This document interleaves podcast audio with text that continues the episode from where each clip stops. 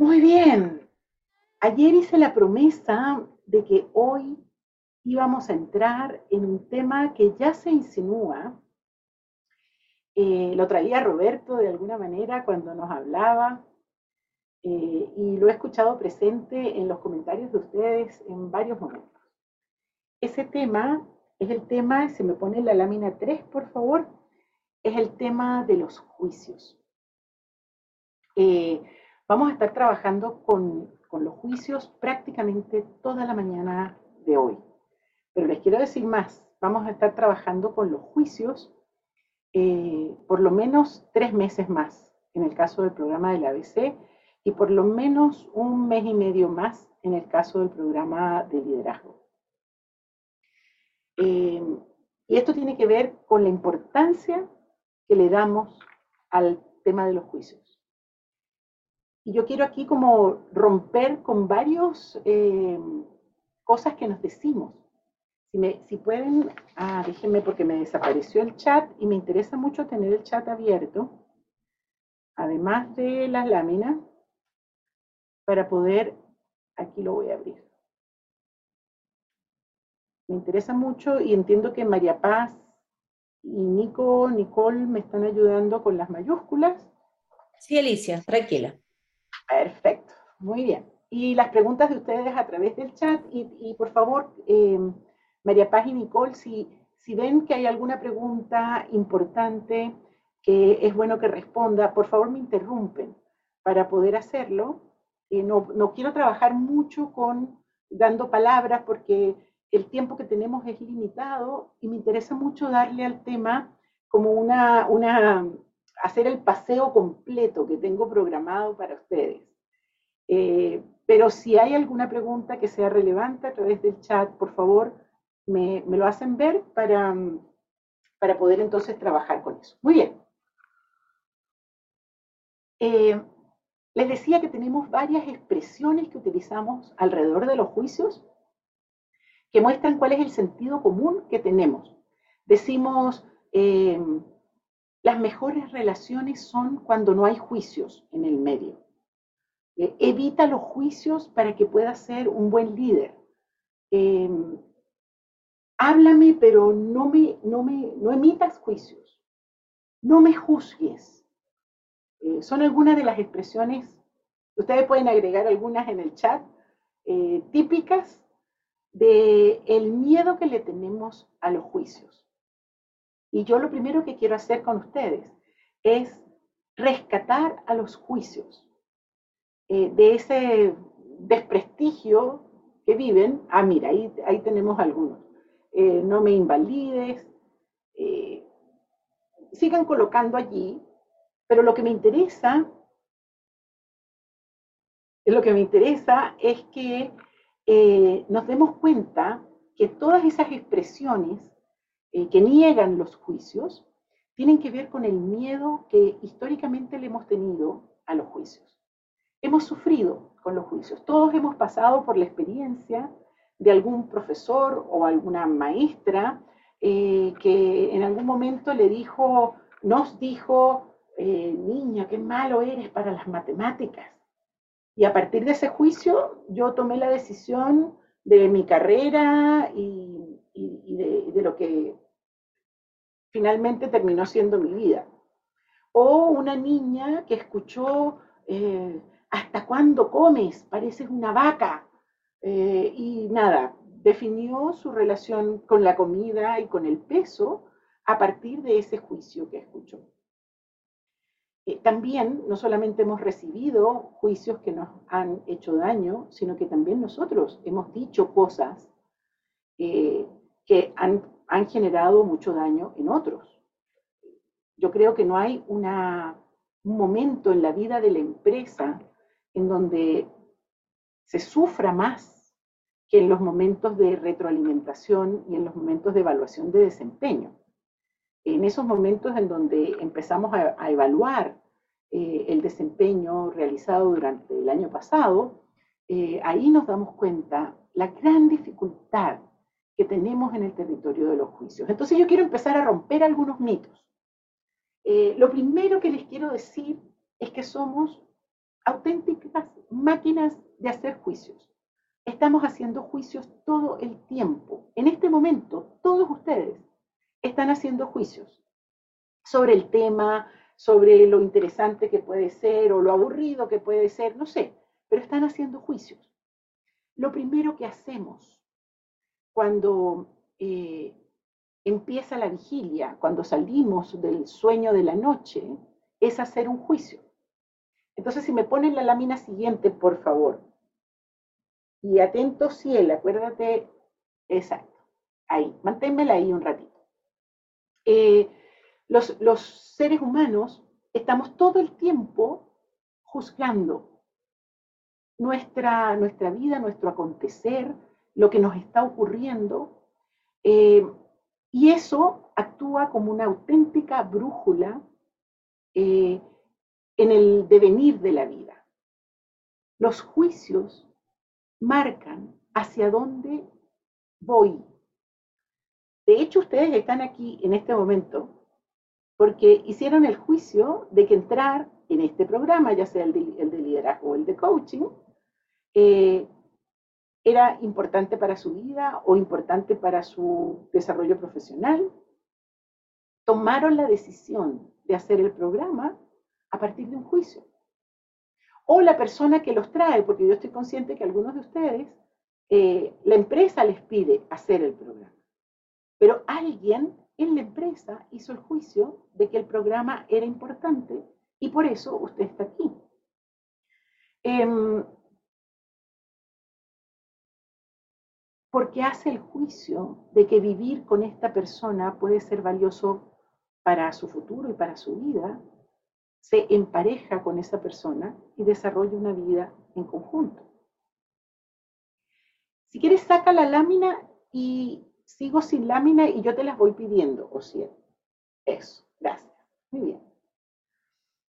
O sea, lo que me importa, dos características importantes de los juicios hasta este momento. Lo primero son constantes. Estoy todo el tiempo haciendo juicios. Eso es lo primero. Aceptémoslo.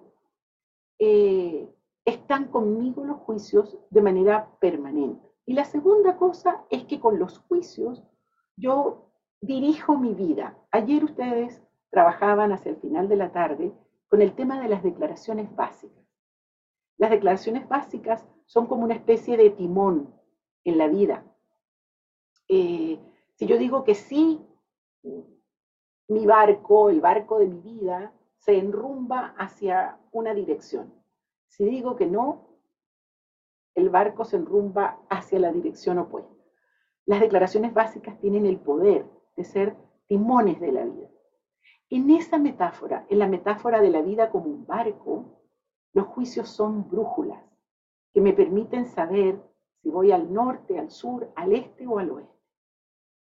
Me permiten mirar posibilidades y restricciones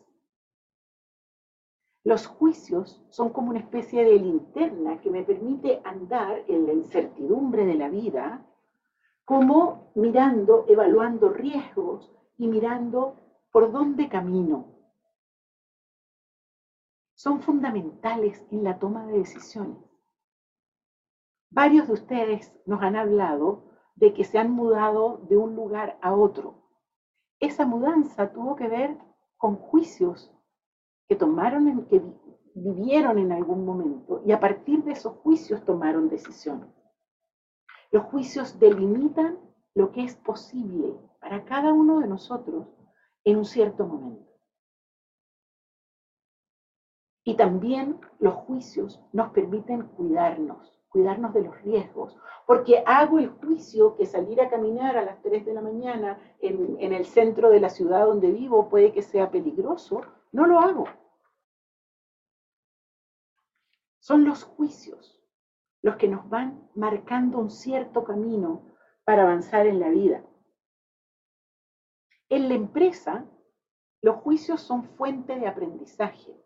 Les decía antes, el peor momento de la empresa es cuando viene la evaluación de desempeño, pero al mismo tiempo podría ser el momento para encontrar tremendas oportunidades de aprendizaje y de innovación. La innovación tiene que ver con los juicios y con la posibilidad de aprovechar los juicios en función de aprender, de crecer. Ahora, creo que con lo que les acabo de decir es suficiente para comprender la importancia de los juicios. Pero déjenme decirles un poquito más. Los juicios son la materia prima del trabajo que los coaches hacemos. Los coaches fundamentalmente lo que hacemos es escuchar los juicios que trae nuestro coaching y trabajar con ellos. Y parte de lo que vamos a ver hoy en la mañana es cómo se trabaja con esos juicios. Pero el liderazgo también está íntimamente relacionado con mi capacidad para gestionar mis propios juicios.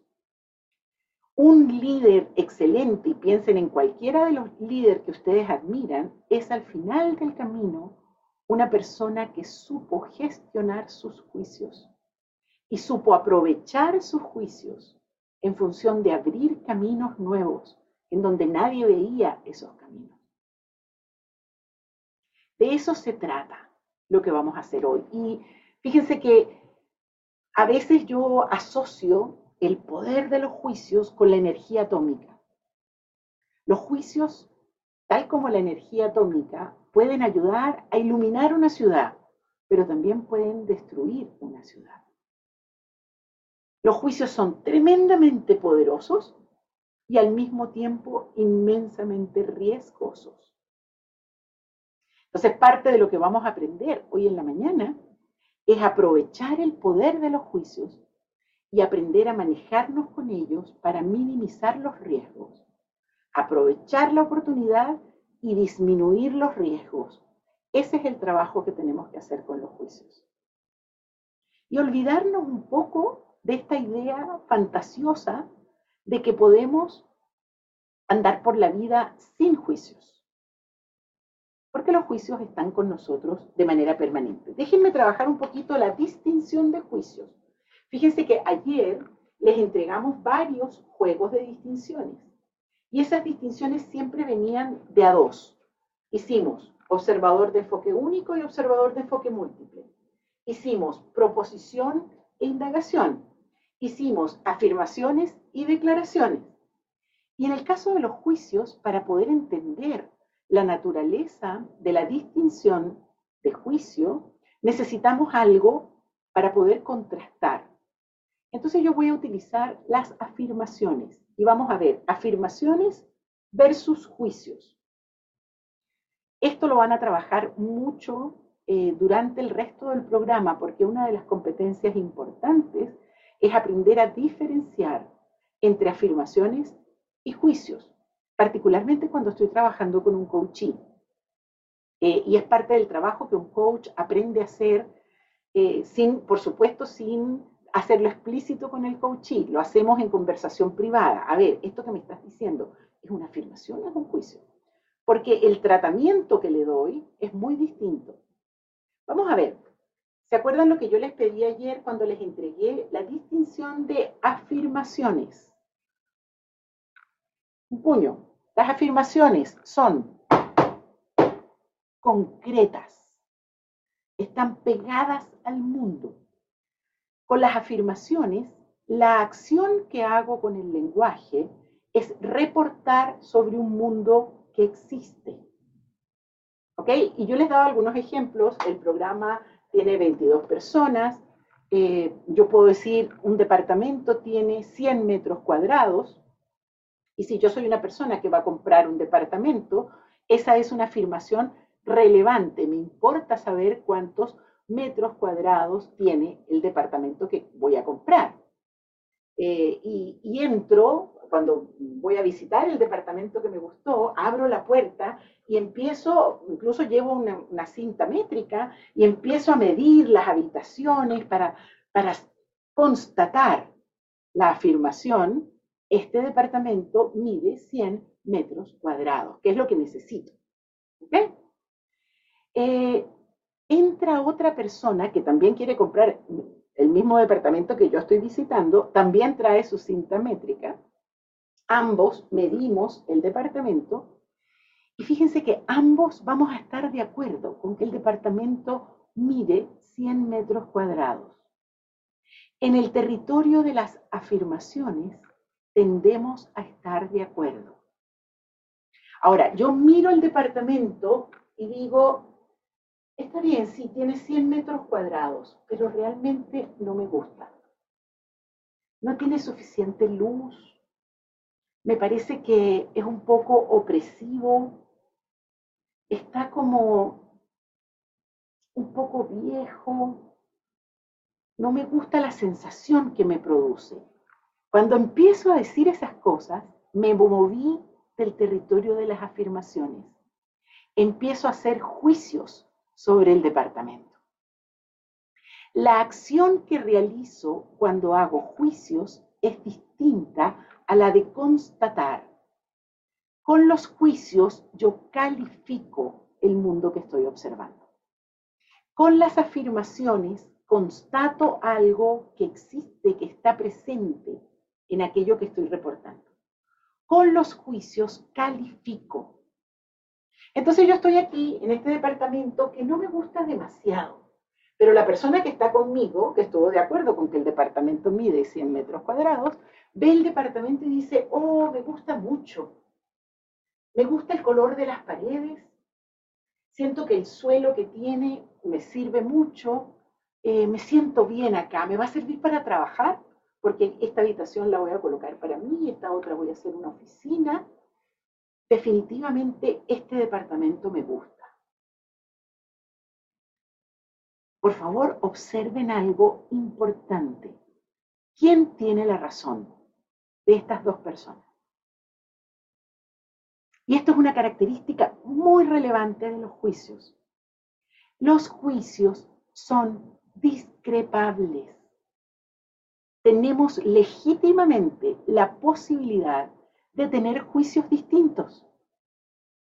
Al final, yo no voy a comprar el departamento, sigo buscando, y tal vez la persona que llegó después de mí, que le gustó el departamento, lo compre, porque es un departamento que le viene bien.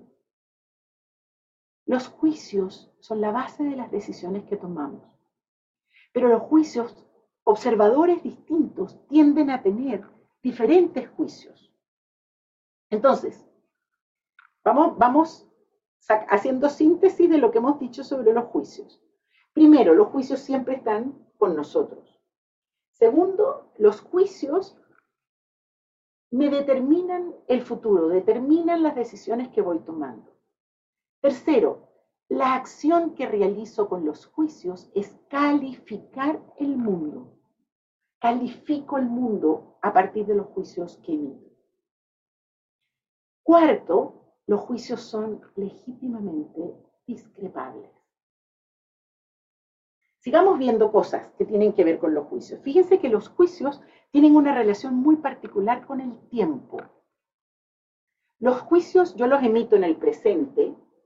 Cuando yo digo este departamento no me gusta, lo estoy diciendo hoy pero estoy utilizando experiencias del pasado para poder emitir un juicio en el presente. Es posible que yo viví en sitios como más iluminados o más amplios y eso me hace que este, este particular espacio no me satisface. Un juicio que emito en el presente tiene un encadenamiento con el pasado, pero al mismo tiempo afecta el futuro. Compro o no compro dependiendo del juicio que tengo. En el caso de la empresa, cuando yo contrato a una persona, hago el juicio en el presente de que esta persona puede ser competente para realizar el trabajo que necesito cubrir. Pero entonces necesito pasado para poder fundar ese juicio. Y entonces, ¿qué es lo que hago? Le pido una hoja de vida, le pido su currículum. Incluso llamo a personas con las que han trabajado, que han trabajado en el pasado con esa persona para poder eh, sentir que tengo el pasado respaldándome para poder hacer el juicio presente de contrato a esta persona para el trabajo que quiero que haga. Y ese, ese juicio que hago en el presente afecta el futuro. Entonces, por favor, siempre tomen en cuenta que todos los juicios tienen esta relación particular con el tiempo. Ahora, los juicios, como ningún otro acto lingüístico, revelan el observador que yo soy. Los juicios son como impúdicos. Me muestran, me desnudan frente a los demás.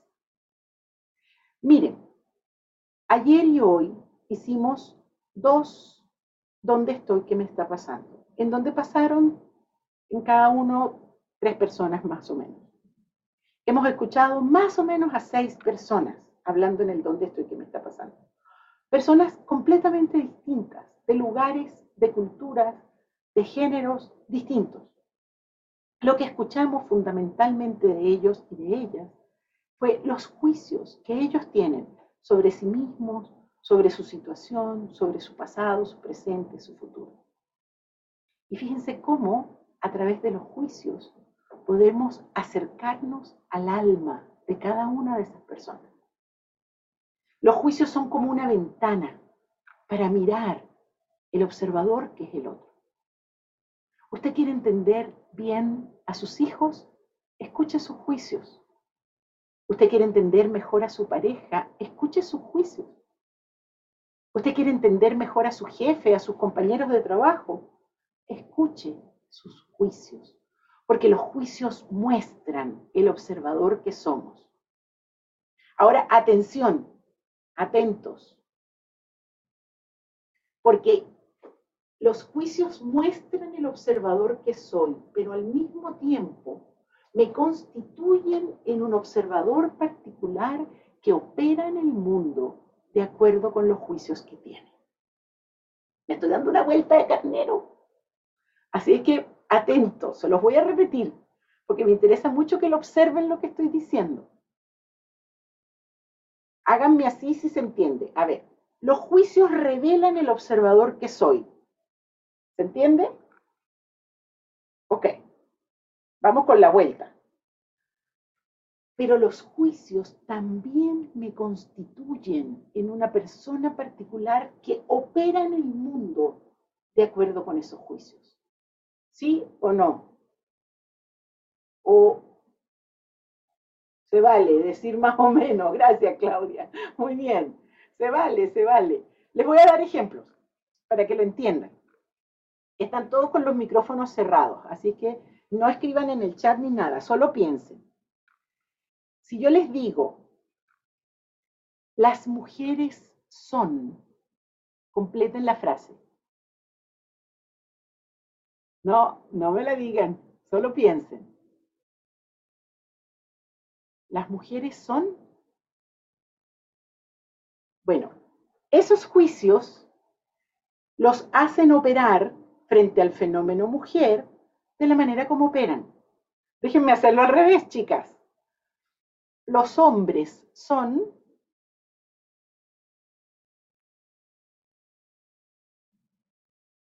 esos juicios que tienen frente al fenómeno hombre, los hacen operar frente a los hombres de la manera como operan.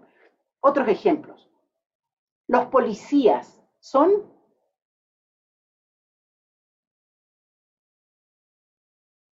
Y déjenme decirles que es muy distinto el juicio que puede tener un mexicano, a un brasileño, a un argentino, a un chileno, a un venezolano frente a la policía. Pero ese juicio que tengo frente a la policía me hace operar de la manera como opero cuando un policía me para en la calle. Otro ejemplo, los ingenieros son... Otro, Me va a meter con las nacionalidades. Los chilenos son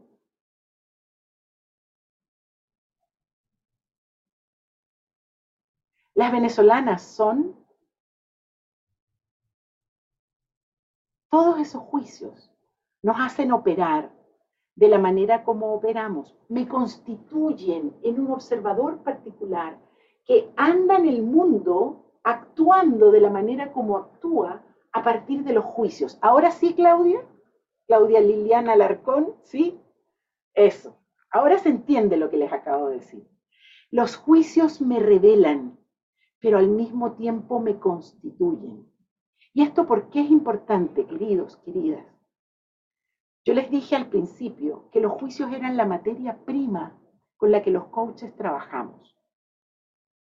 Si yo saco todos los juicios que mi coachee tiene y luego empezamos juntos, coachee y coach, a editar esos juicios, a modificarlos, a darles la vuelta, logro generar un observador distinto porque los juicios constituyen el observador. Y si yo quiero cambiar el observador, uno de los territorios más fértiles de cambio es el territorio de los juicios. Por eso es que les dije que los juicios eran uno de, los, de las materias primas con las que trabajamos los coaches. Muy bien. Los juicios son un tipo particular de declaración. ¿Se acuerdan en, la tabla periódica que les mostré de actos lingüísticos ayer? Decíamos afirmaciones y declaraciones. Y luego las declaraciones las dividíamos en juicios, en ofertas, en peticiones y en promesas. Entonces, de alguna manera, si yo tengo el fenómeno de las declaraciones acá, lo que hago es cortar un pedazo de las declaraciones, las saco aparte y las llamo juicios, con todas las características que les he dicho hasta ahora. Son un tipo particular de declaración. Por lo tanto, a los juicios, tal como las declaraciones, no, los vamos a clasificar en verdaderas o falsas, como lo hacemos con las afirmaciones. Las vamos a dividir en válidos o inválidos. Pero la relación con la autoridad cambia un poco. ¿Se acuerdan que ayer, cuando yo les presenté las declaraciones, les dije las declaraciones pueden ser válidas o inválidas dependiendo si tengo la autoridad conferida para hacer esa declaración? Y les daba el ejemplo del árbitro en una cancha de fútbol. El árbitro es el que tiene la autoridad conferida para declarar una pelota en el arco como un gol o no. En el caso de los juicios, la relación con la autoridad va a cambiar un poquito, porque soy yo el que tiene la potestad de dar o no dar autoridad a los juicios que vienen de afuera. Es como una especie de puerta que se abre o se cierra. Doy autoridad, abro la puerta para que los juicios entren. No doy autoridad, cierro la puerta y los juicios se quedan fuera. Esto es importante porque mucho sufrimiento humano tiene que ver con no conocer la competencia para dar o no dar juicio, autoridad a los juicios de afuera. Muchas veces vemos personas que sufren muchísimo porque eh, reciben un juicio positivo y ah, se sienten bien. A dos metros más adelante reciben un juicio negativo y se hunden porque están con la puerta abierta dando autoridad a todos los juicios. Nosotros tenemos la posibilidad de no dar autoridad. Y aquí, ojo, tengo que tener mucho cuidado con lo que estoy diciendo, porque hoy es sábado, el lunes, pasado mañana, todos ustedes se van a enfrentar con el regreso al trabajo. Y van, a recibir muchos emails atrasados, y capaz que algún jefe por allí venga y le diga, oye, eh, te tomaste dos días, ahora te toca hacer esto, y empieza tal vez a decir algunos juicios y ustedes en ese momento no le pueden decir al jefe, yo no te doy autoridad para decirme esos juicios, porque van a quedar mal y ojalá que no desempleados. Entonces no quiero tener desempleados en el programa. Usted por contrato le dio autoridad a su jefe para que le emita juicios positivos y negativos sobre su desempeño. Por lo tanto, la autoridad está concedida desde el principio. Pero miren, si el jefe viene y les dice algo así como, oye, ¿sabes que no estoy de acuerdo con el colegio donde estás colocando a tu hija pequeña? Usted le puede decir, jefecito, yo confío mucho en usted, lo quiero mucho, pero la verdad es que el colegio donde yo pongo a mi hija es una decisión que tomo en casa. O políticamente correcto, le puede decir, ah, muy interesante, ok, gracias. pero está cerrando la puerta al juicio. Tenemos la posibilidad de abrir o de cerrar. Yo soy quien declara un juicio válido o inválido, dependiendo de la autoridad que le doy al otro para emitir ese juicio. Los juicios también los vamos a dividir en... Dígame. ¿Sí? ¿Me permites? Es que claro, hay, sí, hay una pregunta que, mm, que se repite mucho, que es la diferencia entre juicios y prejuicios. Y, y, aparte de eso también, quizás uniéndola, eh, si un cambio de juicio, ¿ya? En, el observador sería un cambio de segundo orden. Quizás podría esas dos. La, la, segunda es muy fácil de responder, sí. Eh. Eh, un cambio de juicio suele ser un aprendizaje de segundo orden. Siempre digo suele porque uno no tiene la respuesta para todas las situaciones, ¿verdad? Pero suele ser, un cambio de juicio suele traer un aprendizaje de segundo orden. Depende mucho del dominio y depende de lo que, a qué se refiere el juicio, pero suele ser. La primera, la diferencia entre juicios y prejuicios. En realidad, un prejuicio es un juicio. Lo que pasa es que llamamos prejuicios a aquellos juicios que hacemos muy rápidamente. Ya nos vamos a meter en ese territorio, pero sí les debo decir que los prejuicios, que son muy castigados en nuestro sentido común, decimos muchas veces, evitemos los prejuicios, los prejuicios salen naturalmente.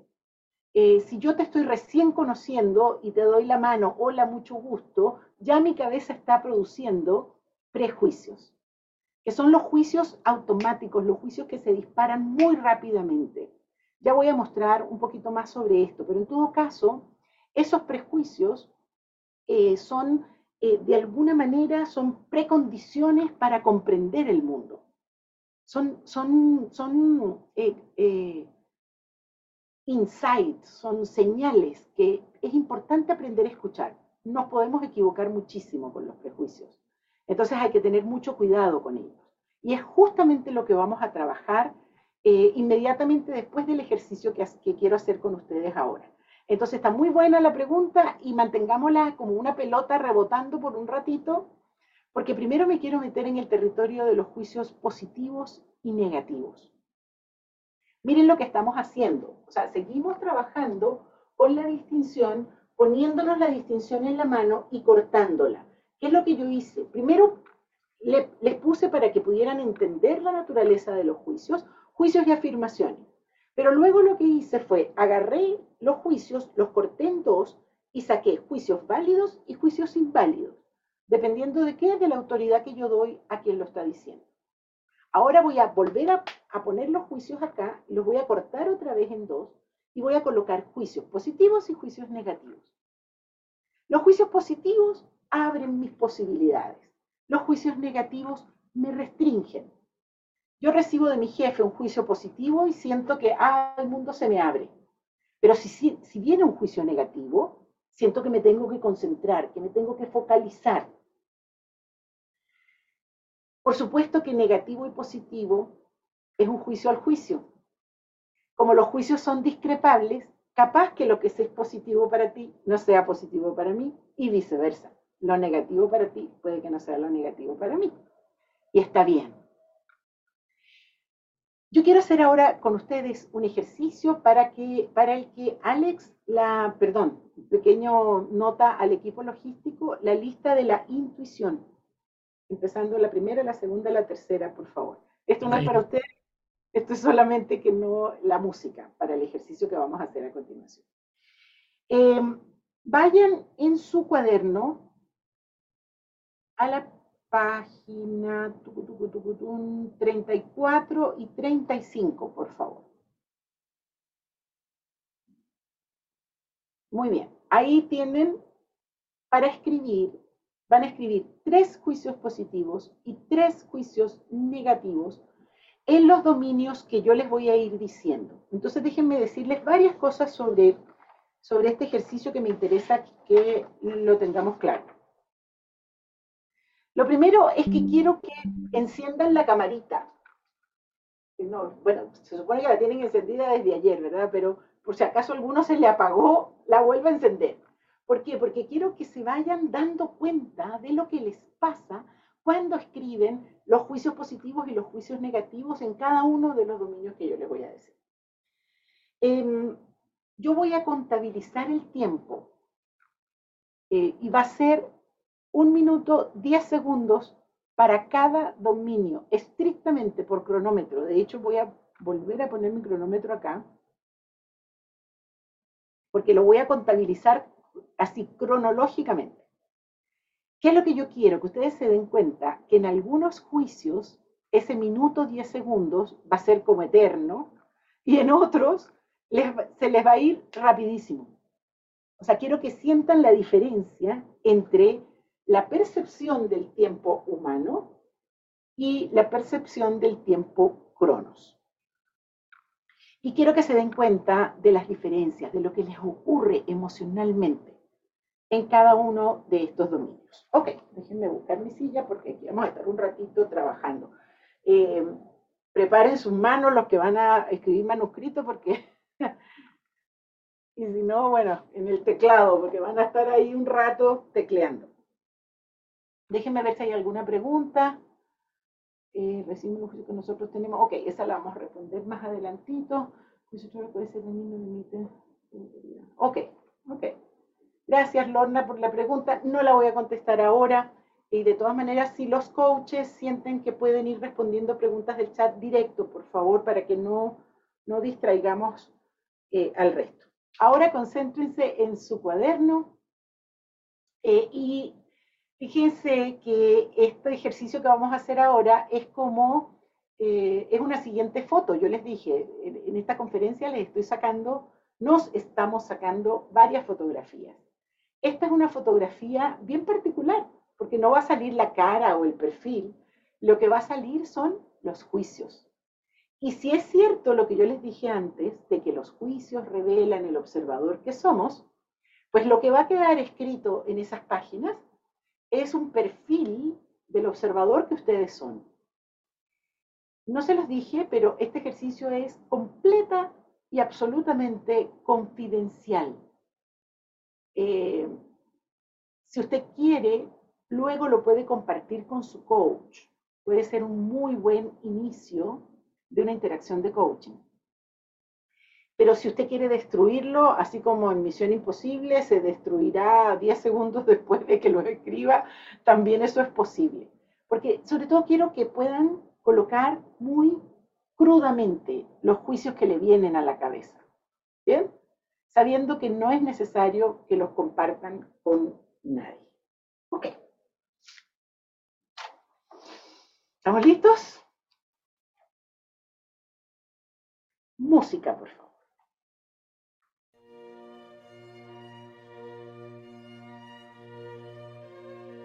Primer dominio, mi país.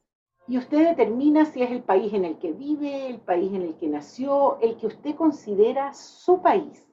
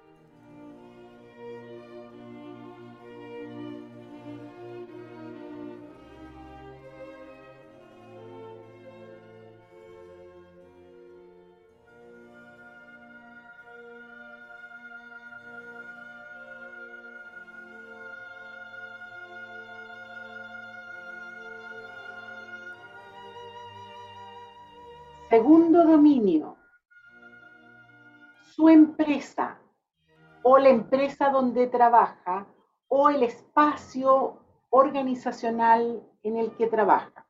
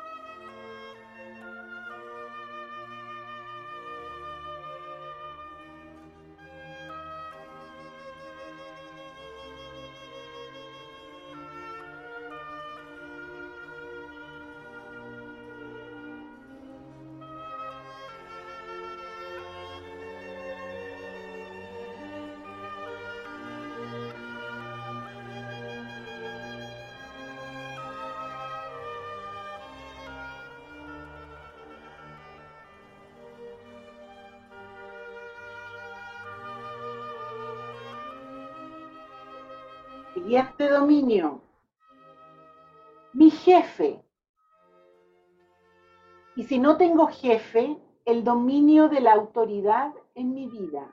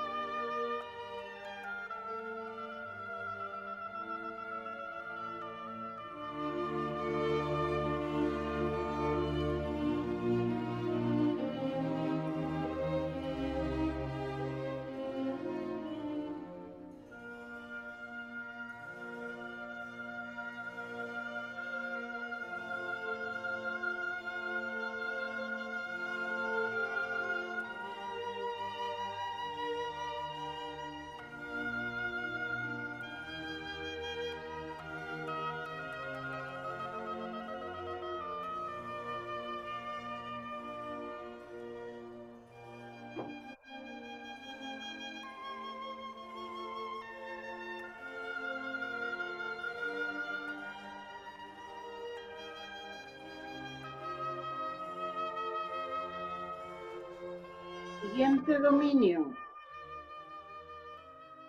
Mi carrera.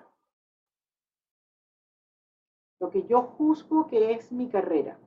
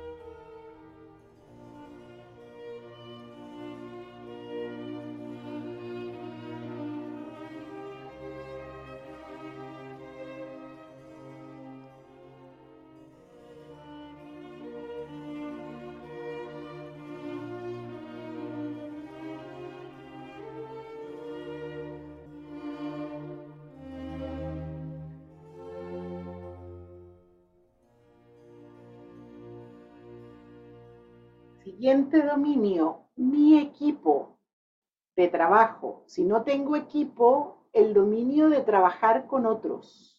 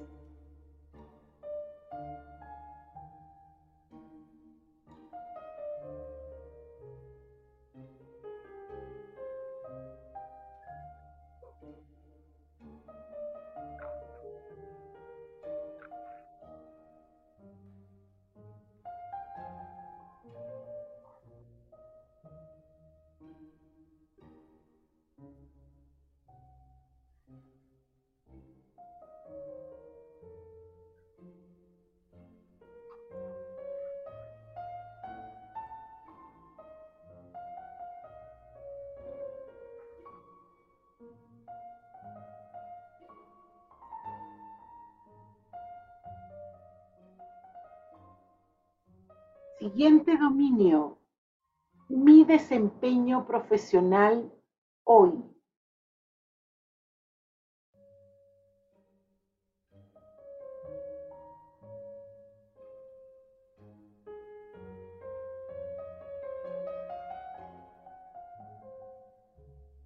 Recuerden que son tres juicios positivos, tres juicios negativos en cada dominio.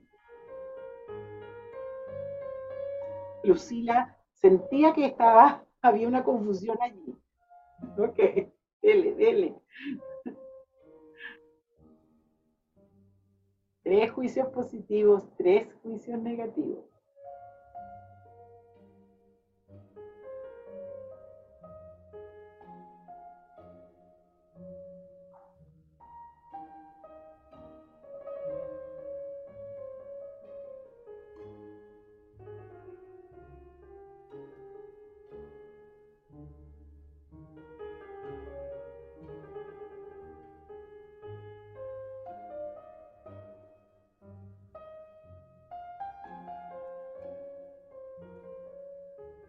Siguiente dominio.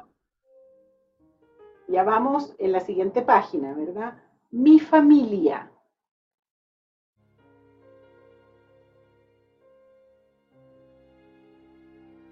Y usted determina lo que su familia es.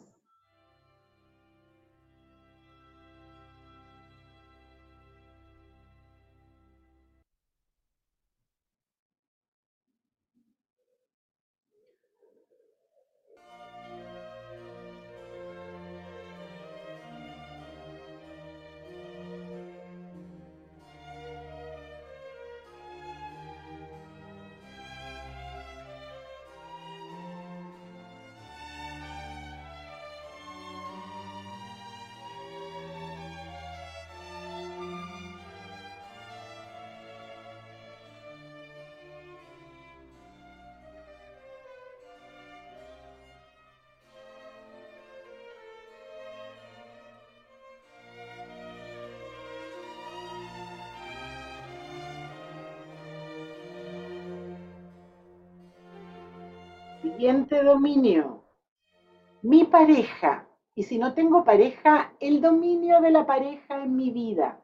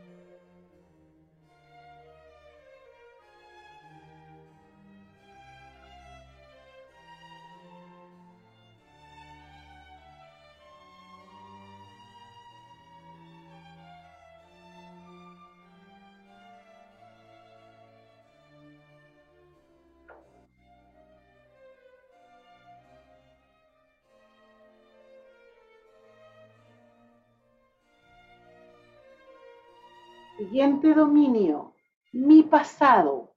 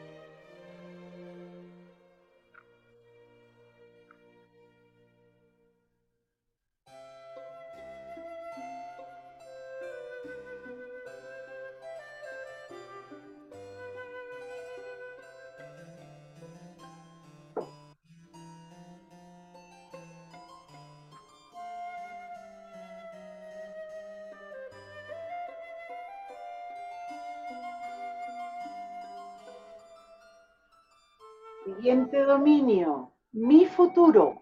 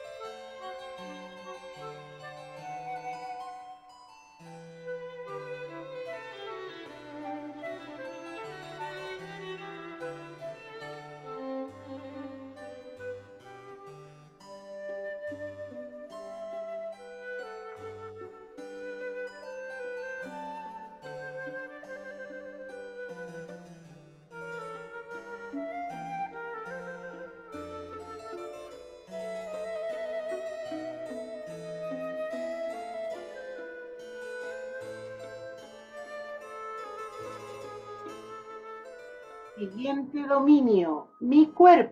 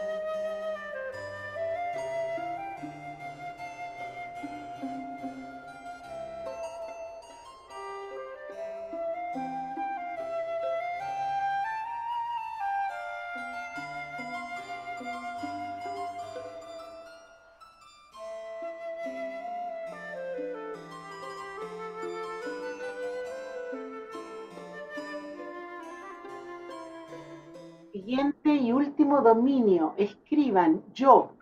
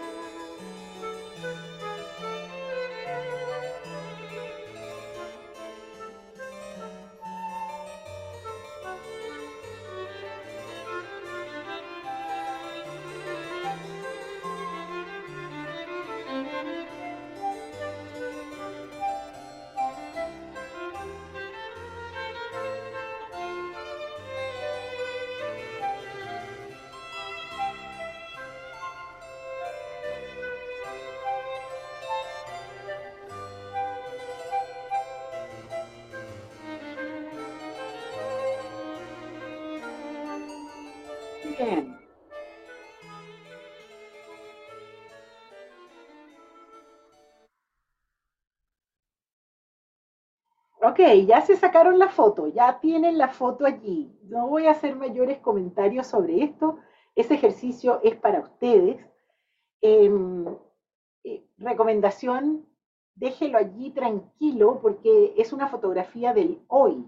Seguramente en la medida en que el proceso avance, esos juicios pueden, puede que cambien. Entonces, como que congélenlo allí y luego lo revisan dentro de unos meses a ver qué se ha movido de esa foto. Eh, porque ahí está el perfil del observador que ustedes están siendo hoy. Ahora quiero eh, fíjense lo que hemos hecho con los juicios. Lo comparamos con las afirmaciones. Los dividimos en válidos o inválidos. Los dividimos en positivos y negativos. Pero ustedes traen el tema de los prejuicios y es muy importante que yo les presente a un personaje, que ahora por favor lo van a poner en la lámina. Y es esta persona que tienen al frente, que se llama Daniel Kahneman. Él es un psicólogo eh, israelí estadounidense, es premio Nobel de Economía del año 2002. Y él tiene ese libro que está allí, que se llama Pensar rápido, pensar despacio, o en algunas traducciones es Pensamiento rápido, pensamiento lento. Eh, es un libro bastante grueso, por acá lo tengo en la biblioteca, muy interesante y muy entretenido. Eh, y él lo que plantea es que los seres humanos tenemos por lo menos dos sistemas de pensamiento, el rápido y el lento.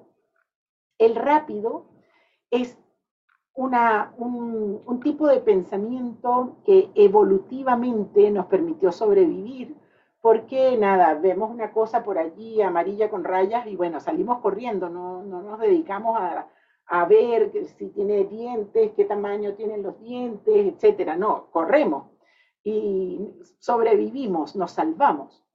Eh, ese pensamiento eh, es, es, está muy vinculado con la intuición y está muy vinculado con lo que yo les decía antes, y es que cuando yo ya estoy entrando en contacto con una persona o con una situación, lo primero que surgen son 10 juicios rápidos que están dentro de mi conversación privada. Ese es el pensamiento rápido que Kahneman nos muestra. Y está también el pensamiento lento, que es un pensamiento que evolutivamente apareció en la conciencia humana más tarde, que es un pensamiento lógico eh, que nos permite eh, amarrar eh, con mucho mayor concreción y fuerza los juicios que estamos haciendo. Entonces yo voy a hacer una división ahora entre juicios fundados y juicios no fundados. Pero antes quiero que escuchen lo siguiente. Escuchen por favor. Un bate y una pelota cuestan un dólar punto diez. El bate cuesta un dólar más que la pelota. ¿Cuánto cuesta la pelota? Háganme la respuesta rápida. A ver, no sé si en el chat me lo están colocando, pero es que... Ajá, 10. Perfecto. Muy bien. Muchos 10 aparecen. Claro. Muy bien. La respuesta 10 centavos es la respuesta que hacemos desde nuestro sistema de pensamiento rápido. Pero les aseguro que Domingo ya tiene la respuesta correcta, que no son 10 centavos, porque para llegar a la solución correcta tenemos que hacer la ecuación matemática y darnos cuenta que eh, nuestro, la pelota cuesta 5 centavos, no 10. Interesante.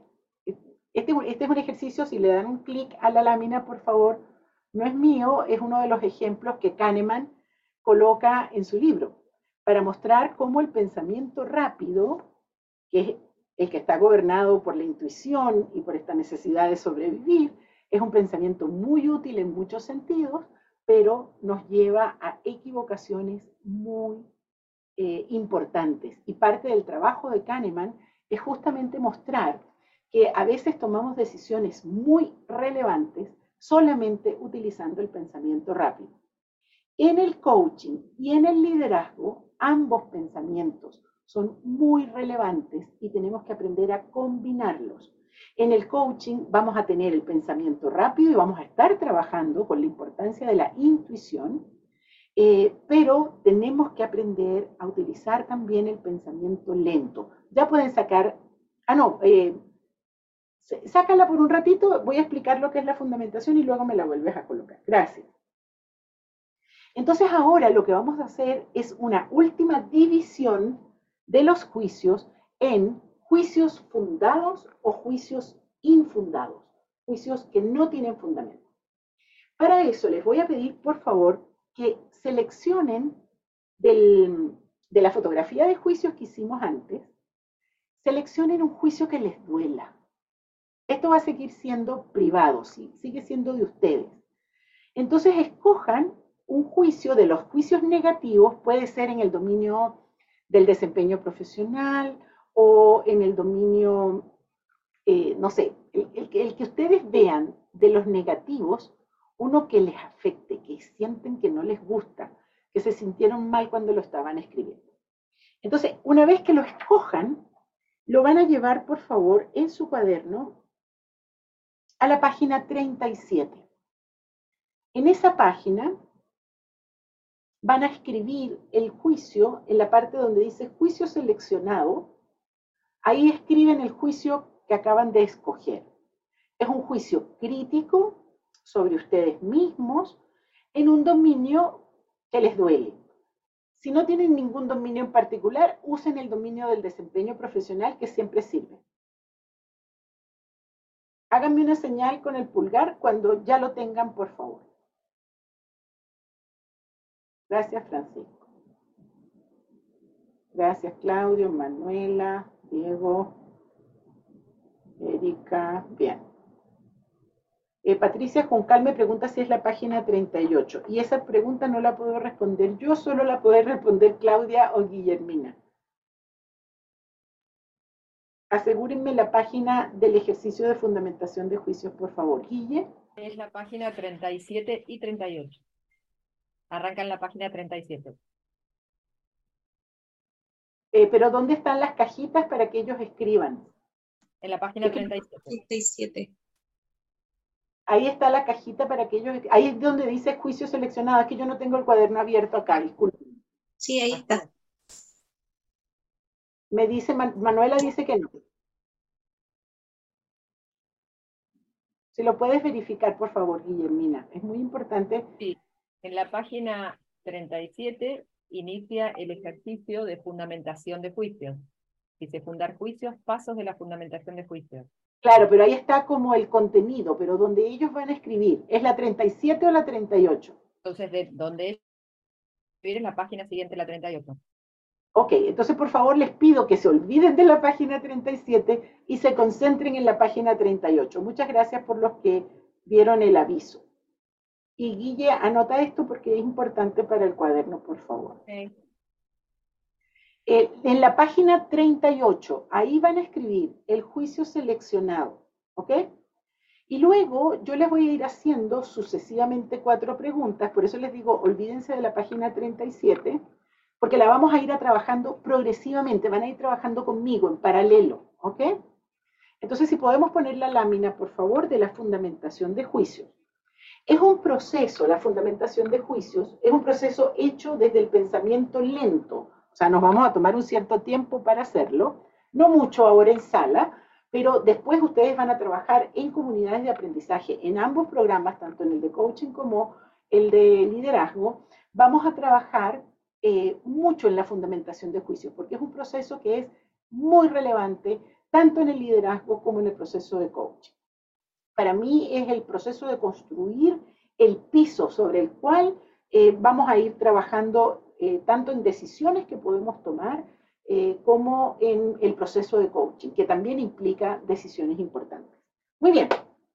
Entonces, el procedimiento va a ser el siguiente. Yo voy a hacer la pregunta, voy a explicar la pregunta, y ustedes luego les voy a poner un poco de música y ustedes van a escribir en la primera caja, en cada una de las cuatro cajas, la respuesta que pueden dar a la pregunta que yo les voy a hacer.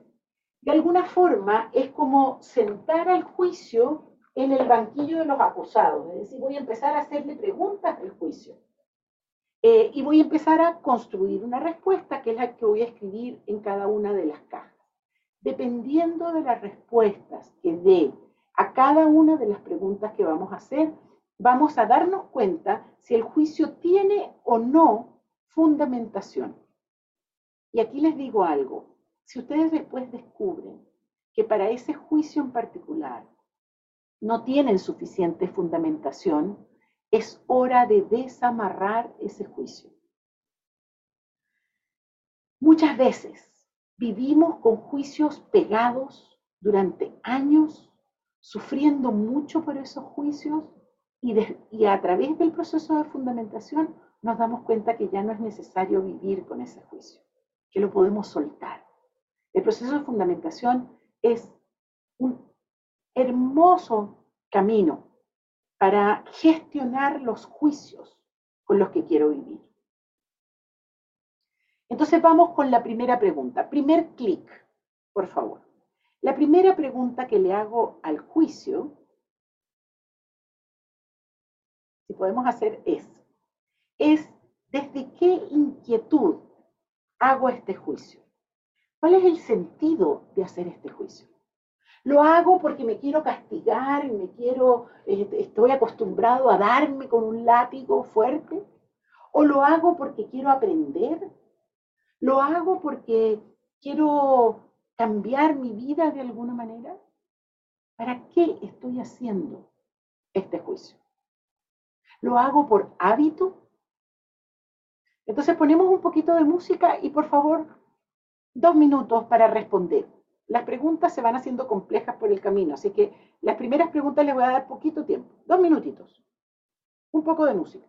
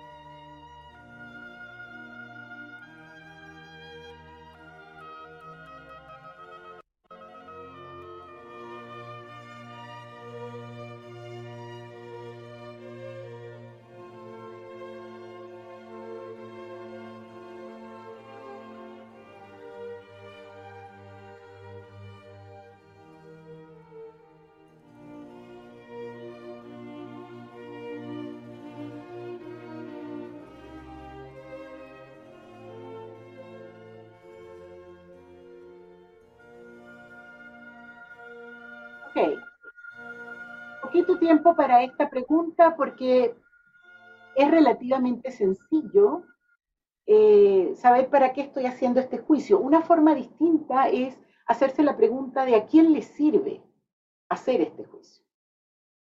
Por favor, si ustedes tienen problemas en cualquiera de las preguntas que vamos a trabajar, acuérdense que tienen el WhatsApp con su comunidad y con su coach. Los coaches están muy pendientes de ayudarlos a responder cualquier duda que tengan en este, en este proceso que estamos realizando, porque me interesa mucho que eh, eh, puedan, digamos, fluir con el proceso.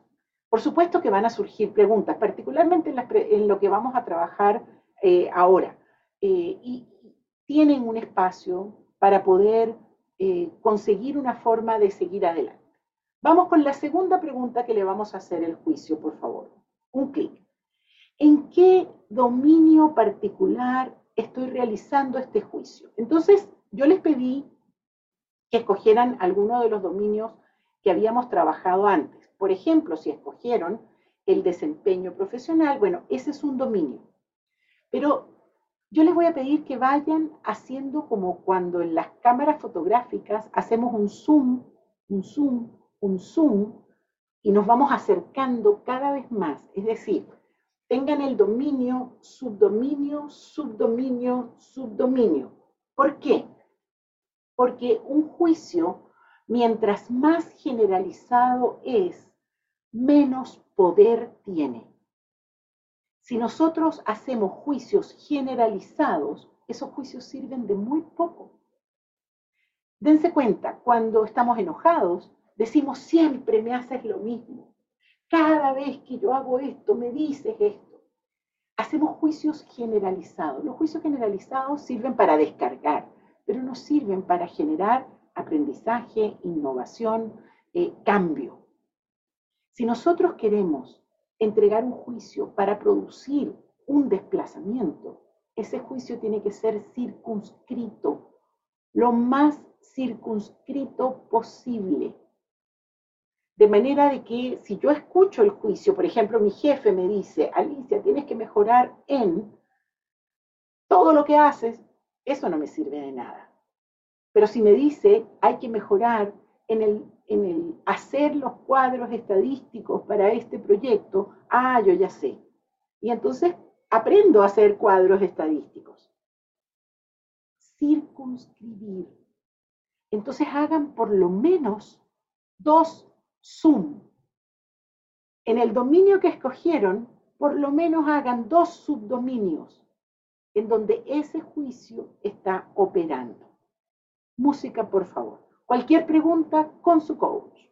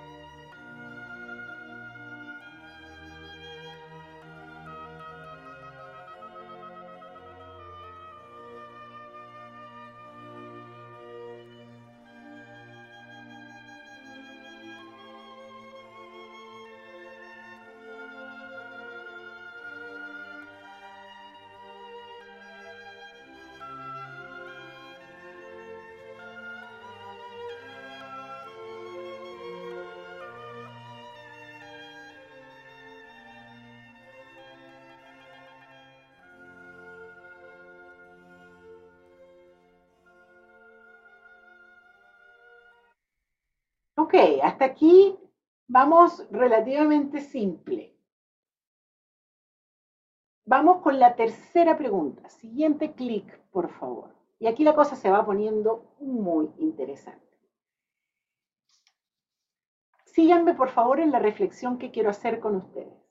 Cada vez que emito un juicio, estoy comparando algo con algo todo juicio implica la operación mental de comparar. Entonces, en ese juicio que escogiste, ¿con qué te estás comparando? Eso con lo que me estoy comparando es el estándar que estoy utilizando para emitir ese juicio. ¿Cuál es el estándar que estás usando? Y aquí hay muchas reflexiones interesantes y les pido permiso para poderles contar algunas de las cosas que hacemos con los estándares, porque los estándares no siempre están visibles, a veces están ocultos, a veces no sé cuál es el estándar con el que me estoy comparando, solamente para que observen, levanten la mano los que en realidad no saben con qué se están comparando. Levanten su mano, solo para que observen. Hay varias manos levantadas, menos de las que yo creía. Ok, está bien. Muchas veces no tengo claro cuáles son los estándares y tener claro los estándares son básicos para poder fundar un juicio. A veces juzgo mi comportamiento con base a lo que mi papá me enseñó y a su vez mi papá lo aprendió de su abuelo y me termino comparando con juicios de 1850 y ni siquiera me había dado cuenta. Cuando cambio de sistema, por ejemplo, una mudanza de Chile para Brasil o de Chile para Miami, como el caso de Bernardita, o, eh, o cuando me mudo de empresa, cuando me mudo de ciudad, cuando cambio de pareja, cambian los estándares. Y a veces continúo con estándares del pasado juzgando mi comportamiento en el presente. Parte de la evolución, parte del cambio, es el cambio de los estándares. Una de las, cosas que nos está pasando en la actualidad es que hay un cambio vertiginoso de los estándares. Porque en esta, volatilidad, en esta incertidumbre del mundo en el que estamos, muchas veces no sabemos cuáles son los estándares para poder juzgar eh, el comportamiento mío o el comportamiento de otros. Tener claro cuáles son los estándares es clave, particularmente en las evaluaciones de desempeño. Es poderle decir al otro exactamente cuál es el tamaño del cambio que tiene que hacer para llegar al juicio contrario, sobre todo cuando es un juicio negativo. ¿Cuál es el tamaño del salto que tengo que dar para poder eh, generar el juicio positivo, que es el juicio opuesto al juicio crítico con el que estoy trabajando? Hay dos manos levantadas, pero me da un poquito de susto por el tiempo. Pero Marianela, si quieres, dime tu pregunta y me permito... Eh, ¿Puedes abrir tu micrófono? Si lo puedo contestar rapidito, lo contesto. Si no, lo, lo... No, no, no. La mano era por lo de hoy. Ahora no. Ah, perfecto. Ok. Entonces baja tu mano, por favor. Lula, veo tu mano levantada. Dale, te escucho. Alicia, es corto. ¿Qué pasa cuando el, prejuicio o el juicio que uno tiene sobre uno mismo no viene de una comparación, sino de un, de un aprendizaje o, de una enseñanza o, de un juicio a quien uno validó? Pregunto, o sea, no viene de una comparación de comparar estándares. Es que el juicio, cuando el juicio viene de otro, Estás muteada, Alicia. Estás muteada. Estás muteada, Alicia. A veces pasa eso, que se mutea sin que yo haga nada. Ok. Eh, te, voy a dar un ejemplo. Eh, perdón, dije antes. El juicio viene de otros. O sea, por ejemplo, el juicio viene de mi mamá. ¿Ok? Mi mamá, para hacer ese juicio, utilizó un estándar. Ahora, yo lo absorbí lo hice mío. Y lo hice mío sin saber cuál era el estándar que mi mamá usó cuando me dijo el juicio que me dijo. Y he vivido toda la vida con un juicio que no tengo claro cuál es el estándar, porque el juicio no fue mío originalmente, fue de otros. Entonces, el estándar muchas veces está en el origen del juicio. Y es muy sanador, muy revelador tener claro cuál es ese estándar. ¿Te sirve, Lula? Sí, gracias. Fantástico. Muy bien, entonces por favor, tres minutos para escribir cuál es el estándar. Vamos. Disculpa Santiago, voy a dar el tiempo para escribir. Escríbele a tu coach, por favor. ¿Sí? Vamos.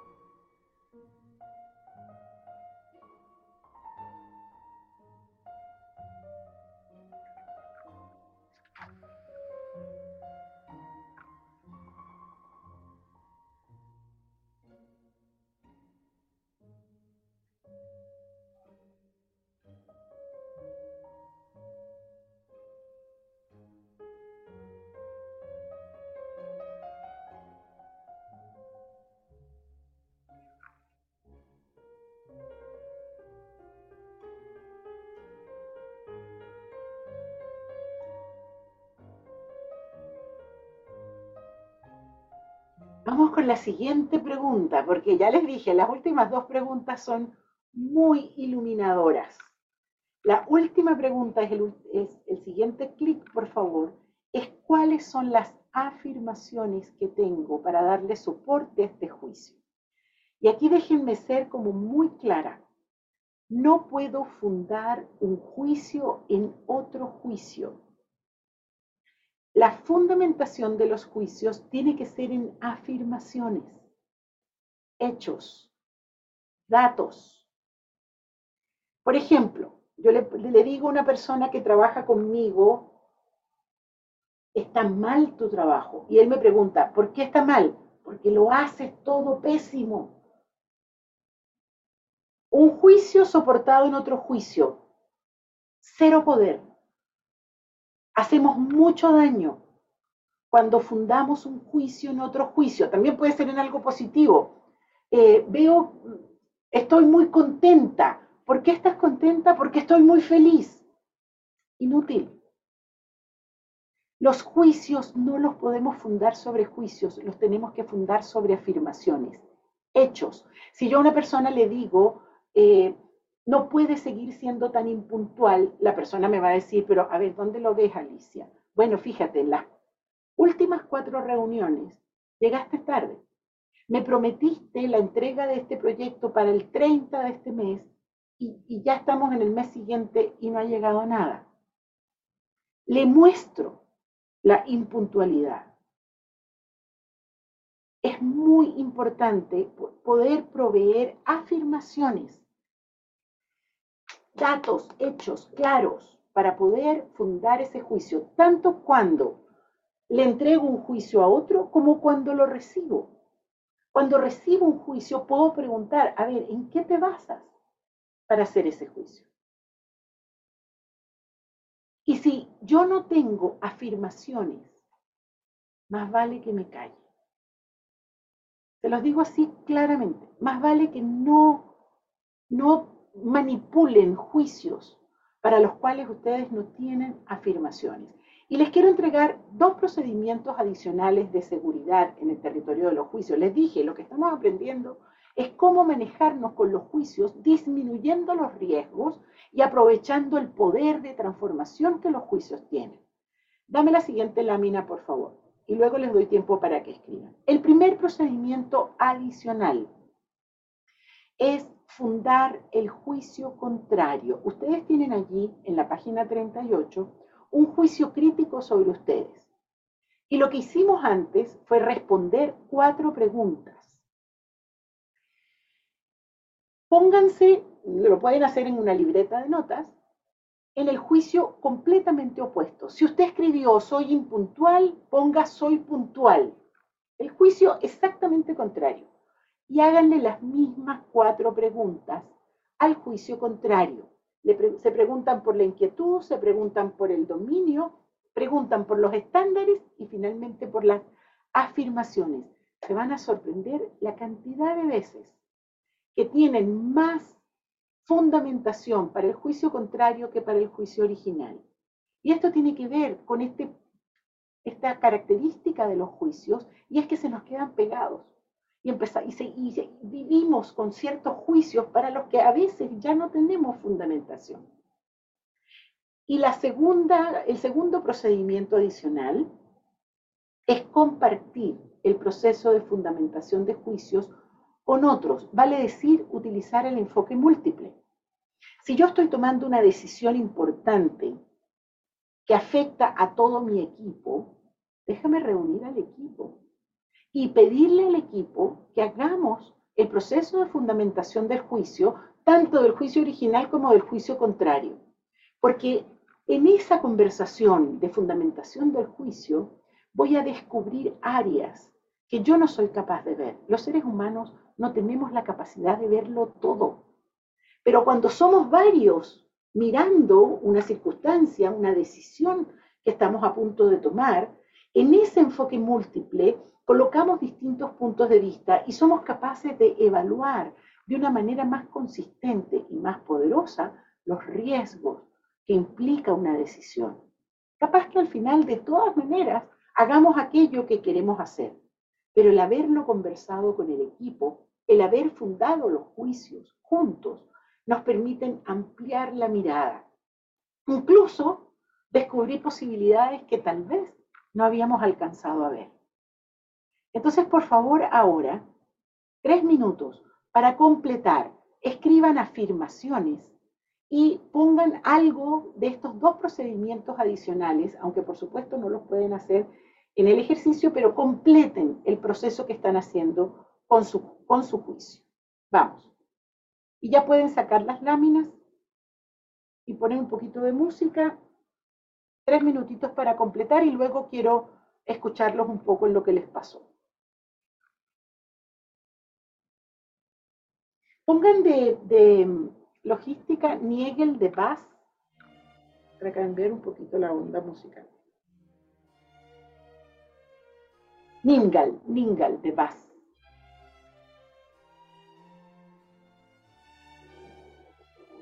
Ok, salió lo mismo. Está bien, déjalo, o si él no importa.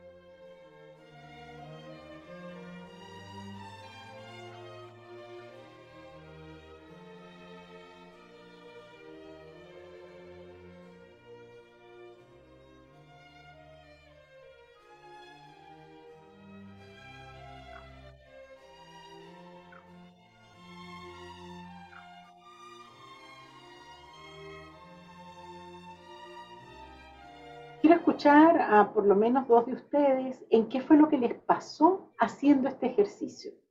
¿Qué información les llega desde la camarita? Aisa, Aisa, dale. Abre tu micrófono, por favor.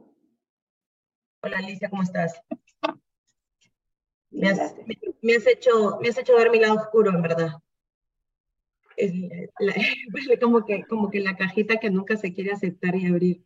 ¿no? Yo, tengo un, yo tengo un tema con el peso, o sea, es algo que para mí es, este, me subo medio kilo y ya un poco más y me empiezo a flagelar y, y o sea, no soy flaca, ¿no? Entonces, y a la hora desde qué inquietud, cuando, o sea, desde la primera pregunta que según tú iba a ser la más ligera, este, la verdad que no encontré ninguna ligereza, ninguna de las cuatro preguntas. Mm, okay. Pero, pero lo que sí me llamó la atención es cuando has dicho la parte de hagamos la contraria, ¿no? O sea, ¿qué, qué, tal cachetadón? Porque, o sea, este, en, mi, en mi primera, desde mi inquietud, de, este, desde dónde hago el juicio, ¿no? Este, yo digo, hago el, hago el juicio desde el lado físico, desde mi autoestima y, y con un poco de castigo, bastante, ¿no? Y, y ahí digo desde qué dominio y hago una cadena, o sea, más o menos lo que entendí que dices, hazle un zoom. Entonces digo, es desde el lado físico, ¿no? Desde una autoaceptación, desde la autoestima, ¿no? Y de alguna manera, no sé por qué, volví a poner aceptación.